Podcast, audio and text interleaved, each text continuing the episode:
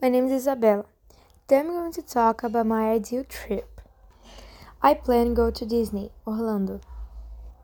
On this adventure trip, I want to take my family, which there are 14 people, but I don't think it's possible because my grandparents aren't too fit to travel. I want to stay there for at least three weeks because that way I can enjoy every moment and don't forget anything.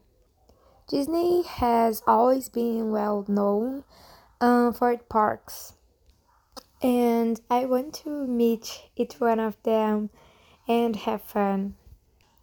I would like to travel by plane as it is faster and arrives in just one day.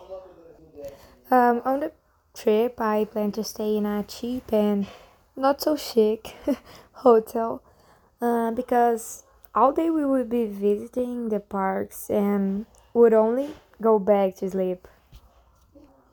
I've always liked uh, Disney parks a lot, especially how they interact with people.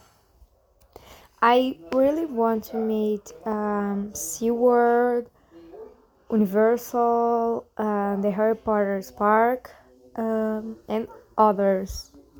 These days I saw that Disney was producing a new Marvel park, and I was very, very, very excited to see it.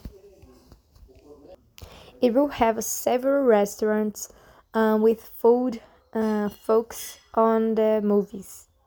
But the one I was most excited about uh, was the Ant Man, who, according to them, uh, will have a machine capable of making their food larger or smaller than the original, simulating the size of the Ant Man.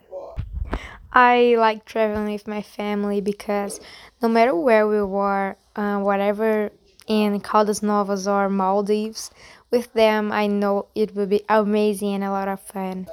I've been to Disney uh, when I was little, but I didn't take advantage of it because of my age. There were lots of toys that had to have a minimum higher or age limit. But this time it's going to be different because I'm going to enjoy it and a lot um, and be able to go on all the rides.